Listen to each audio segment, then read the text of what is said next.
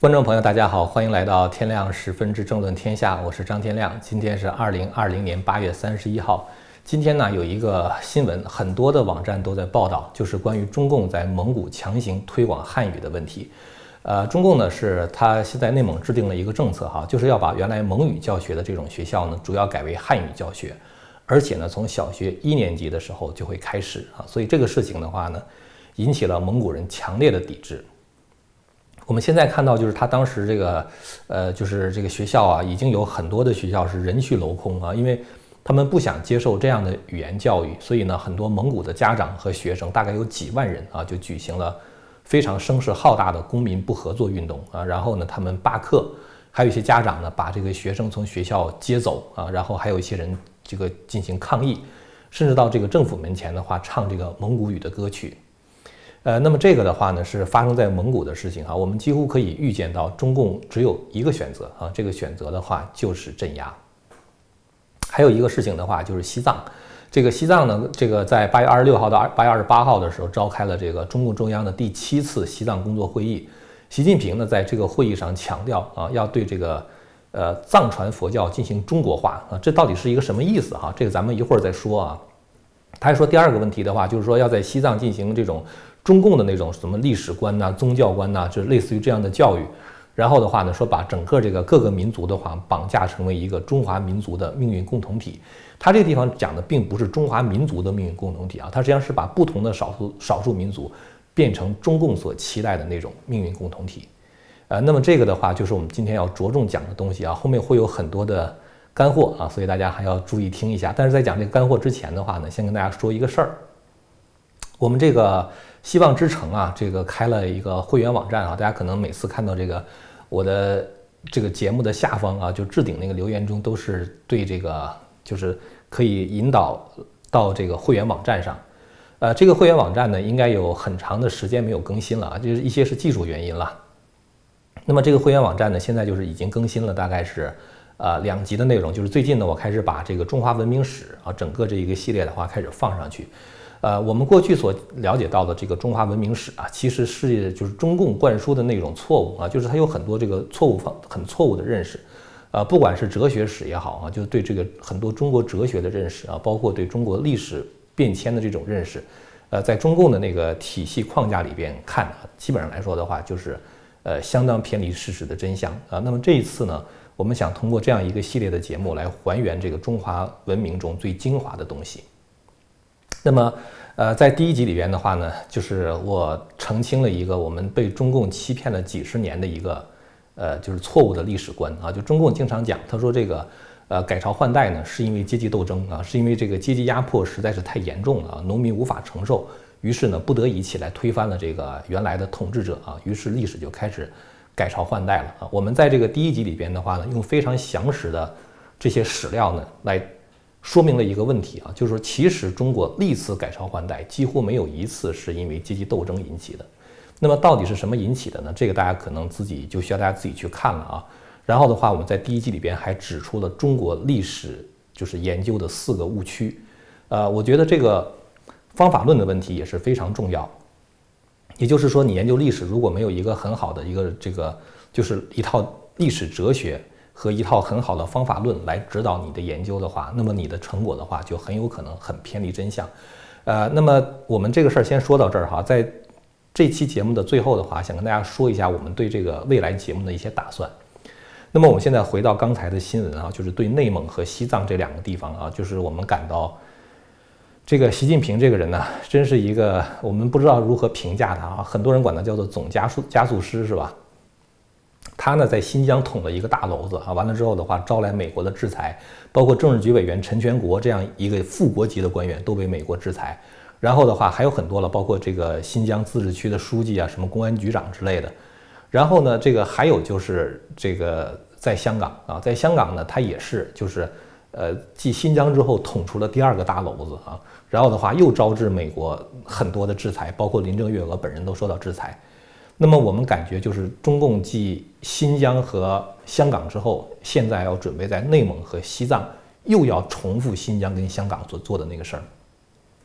这个几乎是没有什么悬念的啊，因为我们可以想象，在香港这样一个国际大都市啊，然后以国际化的大都市，有百年的这种新闻自由、言论自由，然后独立的司法，在这种情况下，国际社会都在密切关注的情况下，中共还敢在香港进行这样的这种镇压活动，那么更不用说是他自己控制之下的这个蒙古了。所以呢，就是说未来蒙古这个局势的发展，我觉得我们还是需要密切关注的。很多人可能不理解，就是说。蒙古人这次的反抗为什么如此之激烈啊？那么这个的话，我们就要说一下关于这个语言教育的问题啊。这其实是一个特别深刻的问题啊。其实可能平时因为我们每天都在说话嘛，这个语言运用的很多，所以习焉不察啊。其实呢，这个语言对于对于就是这个语言对于一个民族的精神的塑造起着一种决定性的作用。我们可能很多在美国的华人读者都有这种经验啊，比如说像我这样。第一代移民啊，就是华裔的美国人嘛。那么对我来说的话，汉语永远是第一母语啊，就是是我的第一选择的语言。因为尽管我每天需要看大量的英语新闻，然后去听那个英英文的广播，然后或者是做这个大量的这个网站英文网站新闻网站的阅读，然后包括我日常的工作和生活中的话，大量的使用英语，包括上课讲课的话，用英语讲课，就是很多课程是用英语授课。呃，包括对外做一些这个 presentation 啊，就是做一些这个演讲啊等等，都是使用英语。但是呢，你跟以英语为母语的人还是没有办法相比。也就是说，那种非常复杂的思想啊，非常细腻的情感，在你表达的时候，你发现你找不到一个合适的英语词汇啊。所以，当然日常生活呀，包括工作、教学什么，这都没有没有什么问题。但是你一旦遇到这种非常复杂的思想和细腻的情感的表达的时候，你就找不到一个特别好的词。所以呢，在这种情况下，就是说，呃，如果有可能说汉语的话，那么当然还是喜欢说汉语。但是呢，你会发现，一旦到了第二代这个华裔美国人的时候啊，我们管它叫 A B C 哈，American Born Chinese。一旦到了第二代这个华裔的时候，他们对于汉语的这种依赖的话，几乎就甚至可以完全放弃。有很多这种就是中国人的小孩儿哈，第二代。他在家从小的时候听父亲母亲说英语，或者是他老姥姥姥爷爷爷奶奶带他的时候也讲这个汉语啊，父亲母亲也说汉语。然后的话，他小的时候也是说汉语，但是他只要一旦进入幼稚园啊，就是到那个 kindergarten，他马上他就是开始学习英语的时候，大概也就半年的时间，他就几乎不愿意再讲汉语了，他就把这个汉文彻底的抛弃了。他整个那个思维方式的话，都是被英文所塑造啊，然后就是呃很多家长。担心这个孩子跟这个中国这个根儿断了嘛？这个文化的根儿断了，就带他们去中文学校啊。绝大多数这些孩子啊，我们管他叫 heritage speaker 啊，就是说他们是从父母那儿就是听来的啊，从小听来的这种讲汉语的人。但是呢，很多孩子一旦到了十一岁、十二岁，你再让他去中文学校的话，他就很抵抗，他觉得学这个东西没什么用啊。也就是说什么呢？就是说。等他把英文作为他的第一语言的时候，他其实跟中国的文化之间这个联系已经切断了。很多我们第一代这种华裔美国人非常耳熟能详的故事，像《三国演义》啊，像《西游记》啊，你给这些第二代这个 A、B、C 去讲，他们几乎是完全无感的啊，非常的隔膜啊。所以这些人的话，就是有的时候被称作香蕉人，就是他们外边是黄皮肤啊，但实际上他里边是白的，他的心儿是白的，这就是。经过了一代人之后的话，你只要把他的语言一改变，他跟原来那个文化就切开了。其实现在的蒙古人所面临的就是这样的一个问题啊，就是说，当他开始从小学一年级的时候就强化汉语教育，弱化蒙古语教育的时候，他慢慢的话对蒙古的文字、蒙古的语言，他会越来越疏远啊。最后的话，这种民族的文化就完全消失了。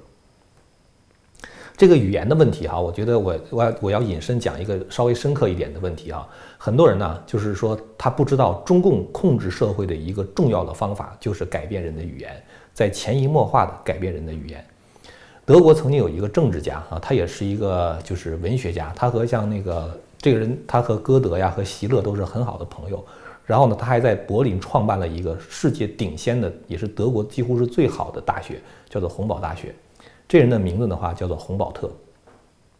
洪堡特这个人，他是一个语言学家啊，他提出了很多理论了。但是我想强调他提到的一个非常深刻而且非常重要的一个概念，他说语言的话实际上是塑造一个民族思维方式的工具。然后呢，每一个语言背后有它一个独特的世界观。然后这种语言的话，它反而反过来的话，它会会限制这个民族他的这个思考啊，就是用语言去束缚他的思考。这么说的话，大家可能不太容易理解哈。我举一个非常简单的例子。我们知道这个有一个英国非常著名的小说家哈，也是一个政治讽喻小说的作家，他创造了一个我认为是在未来的可能几百年、上千年的话，都是一个不朽的经典。这是在近代的作家，像莎士比亚，像是像这种之后的话，很少见的一个非常了不起的这个作品。这个作品的话，就是政治讽喻小说小说《一九八四》啊，《一九八四》的话，描述了一个极权主义社会，就是斯大林式的极权主义社会啊，描述了。伦敦当时已经被沦陷到一个叫做大洋国的地方啊，这个地方就是一个共产党国家。在这样一个国家里边，这个它有很多控制人的方法，其中一个方法的话就是编字典。大家可能真的是无法理解，说编字典怎么能控制这个一个国家呢？它这里边就讲了一段对话哈，就是有一个编字典的人叫做塞麦，这个塞麦的话就给另外一个人讲啊，实际上是我们这个《一九八四》这本小说的主人公，他说改造语言啊。其实是可以，就是限制人的思想啊。我我给大家，我用我我用我通俗的话哈，用我的话来讲，你比如说你号召别人去反抗，他可以把反抗、抵制啊、抗议啊、反对，就类似于这种凡是带有这种色彩的词，全部从字典中抹去啊，或者把它们变成跟顺从、服从、听从是同一个词。大家可以想象一下吗？到那个时候，你想表达你的思想的时候，你想说咱们反抗吧，是吧？咱们反抗这个政权吧。到那时候的话，你连表达你思想的这个词汇都没有，你也就没有办法传播你的思想。所以，按照《一九八四》这本小说里边编字典的那个人讲，他说将来的话根本就不可能有什么思想犯罪。为什么呢？就是因为你连表达这样思想的概念都没有，当然你也就不可能产生那样的思想。你也不可能传播那样的思想，到那个时候，社会就沦落为这个集权政府的完全控制之下了。这么说，我不知道大家是不是能够理解它的它的概念哈？我们再举一个大家能够就是耳熟能详的例子啊，就是在中国，我们知道这个当时胡锦涛当政的时候提出了一个概念，叫做和谐社会。什么叫做和谐呢？按照它真正真正原始的意义来讲啊，就是按照比如说儒家的思想来讲，那叫做君子和而不同。这个和和谐的话，指的是君子和而不同的这个和啊，也就是说，我们都是道德高尚的人，我们对问题的看法是不一样的啊，我也不见得非得同意你的看法，是吧？我们是不同的，但是呢，我们可以和睦的相处，这就叫做君子和而不同。真正的和谐指的是不同的东西能够在一起和睦的相处，这个东西叫做和谐。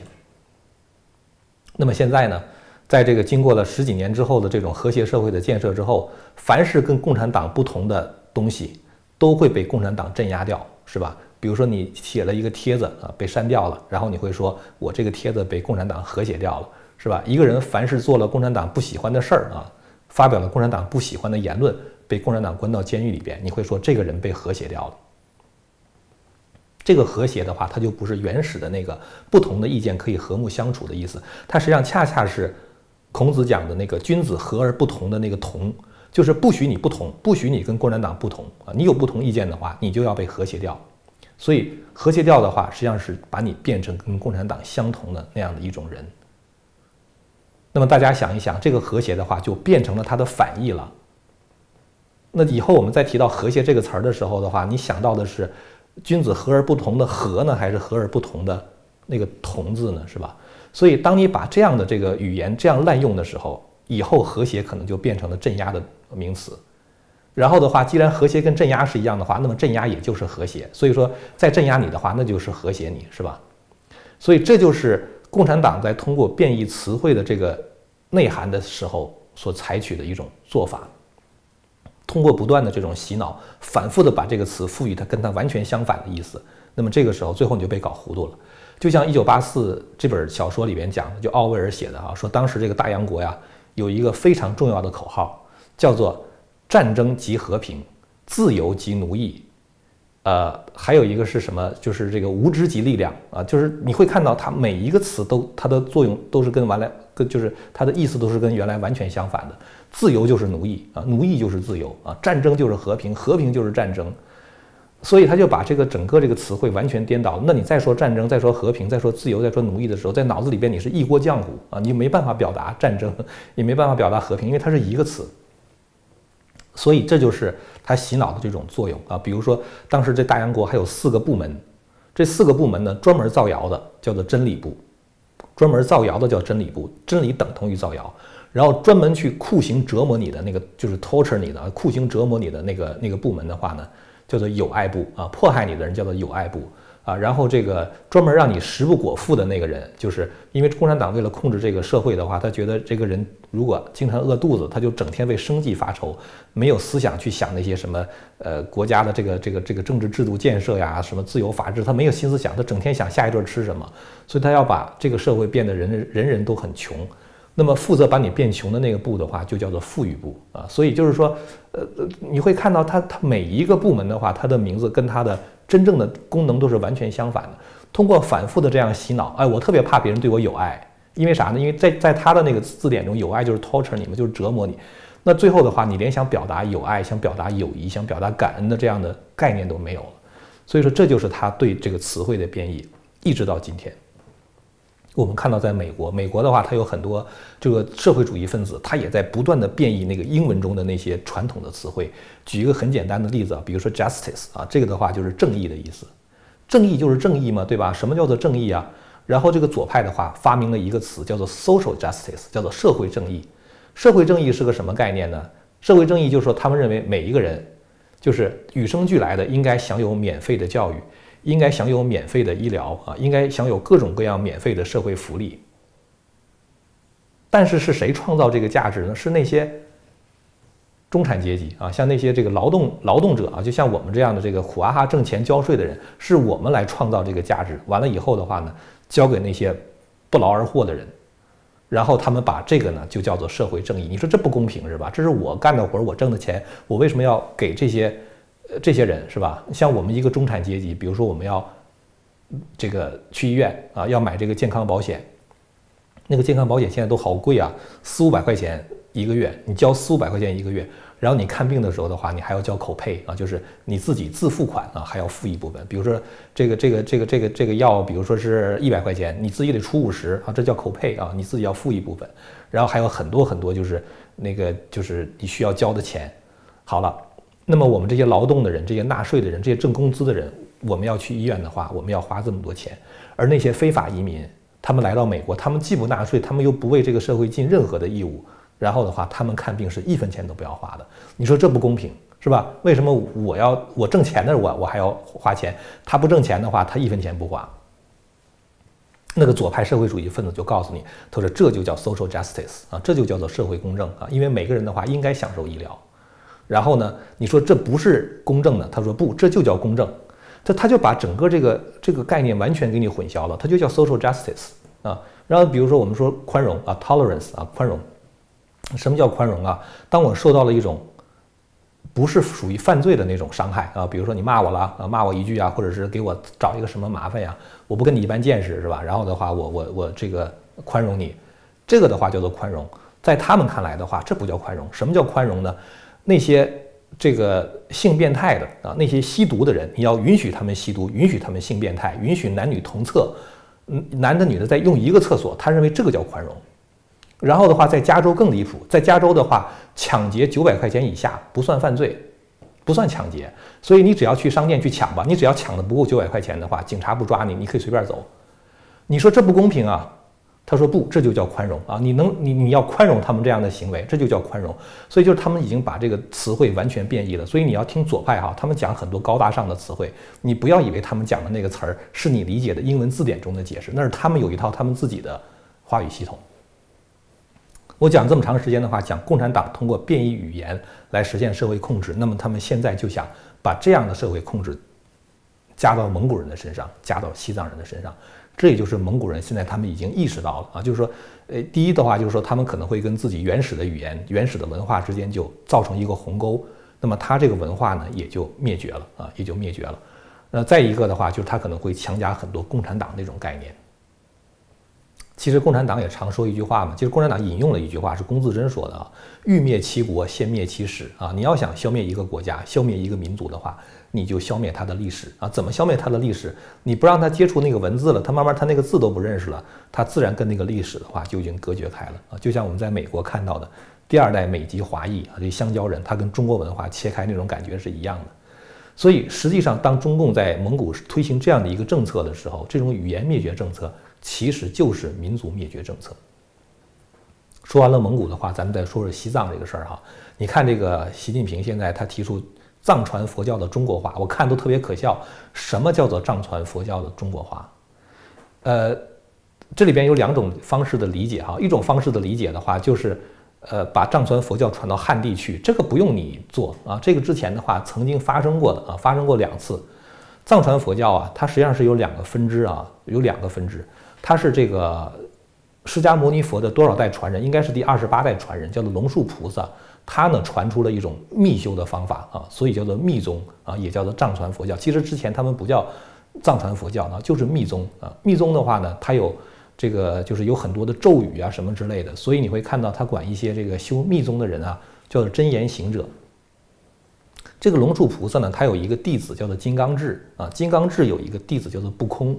不空、金刚智和善无畏这三个人的话，他们是在唐玄宗年间到达长安啊，这叫开元三大士。因为开元是唐玄宗的年号，开元三大士。而且不空呢是给唐玄宗灌过顶的啊，也就是说，唐玄宗算起来的话是密宗创始人龙树菩萨的第四代传人。当时这个密宗传到唐代的时候呢，就叫做唐密啊，就是唐朝的这种就是密修方法啊，传到这个汉地去的啊，这就是藏传佛教传到中国了吗？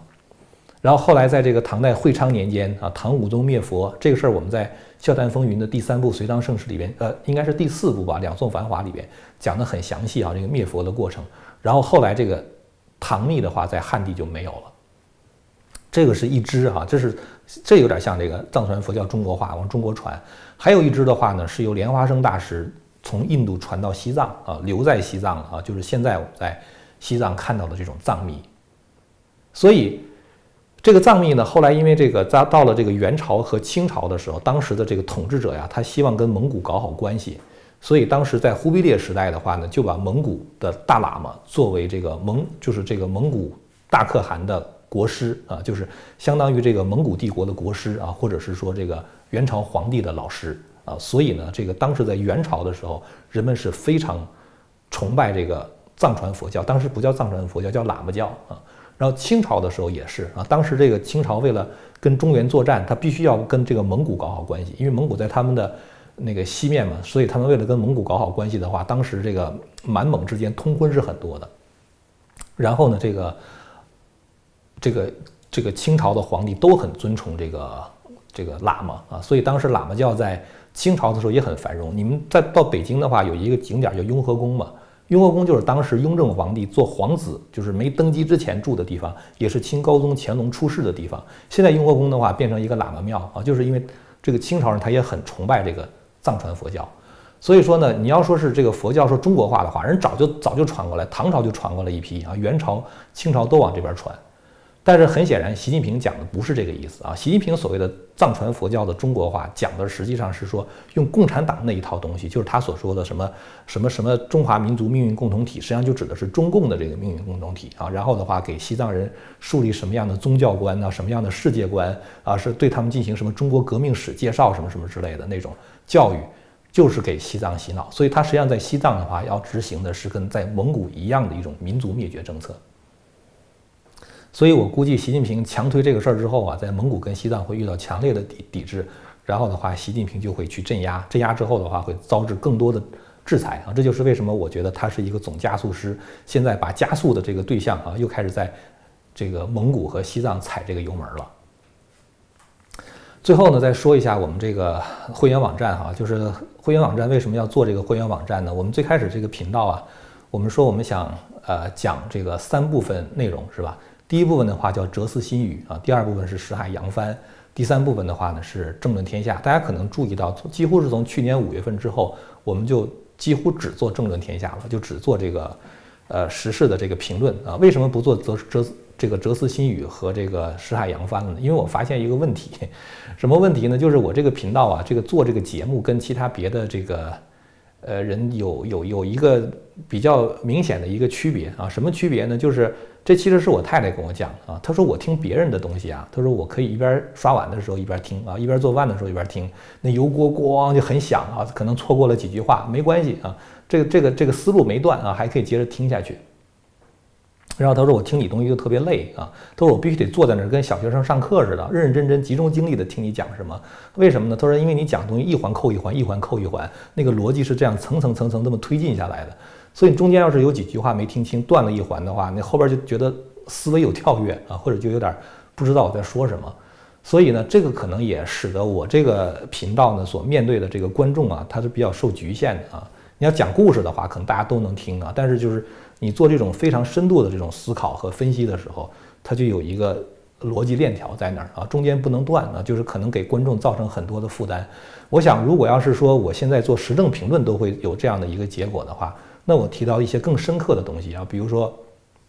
要这个详细的分析历史啊，或者是说我想这个从哲学的那个深度去探讨一些事情的时候，那可能对观众造成的负担就更重。所以后来其实我看过，就是说我相关的节目，就是在。这个我们这个会员当时已经过十万，甚至是十几万之后的话，我再做类似的讲史的东西，我发现点击量还是非常的低啊，低得非常可怜，甚至可能一万都不到。所以我想那些节目的话，可能更适合于小众传播，而不是大众传播。所以我觉得他们可能是放到会员网站上，让那些感兴趣的观众这个去看，可能更加合适啊。这是第一个考虑。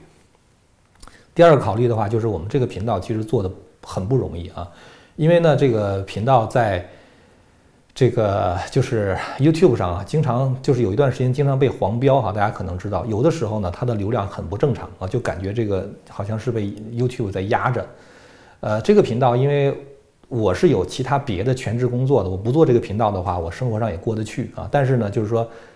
这个是希望之声的频道，那有很多人的话，那个那个作为媒体的话，希望之声是有很多开销的。我们老被黄标的话，我觉得对于这个媒体也是不公平。所以说呢，我们想把一部分流量呢，就是特别是深度思考类的东西，放到这个会员网站上啊。这样的话，我觉得即使是 YouTube 打压我们呢，我们的思想也还是能够传播出去啊。那边有收入的话，还能够支持我们的媒体。啊，这个呢就是这两个想法啊。大家就是说可以点一下我们下面这个 link 啊，就是这个置顶的链接啊，看一看我们这个网站的内容。现在我们已经公布了两集中华文明史，我们几乎以后呢每周都会公布一集。呃，长度不等啊，短的三十分钟，长的四十五分钟啊，真的跟一堂课一样。好了，那么今天呢，咱们就说这么多了。如果您要是对我们谈的内容感兴趣的话，欢迎您订阅和传播这个频道。我们下次节目再见。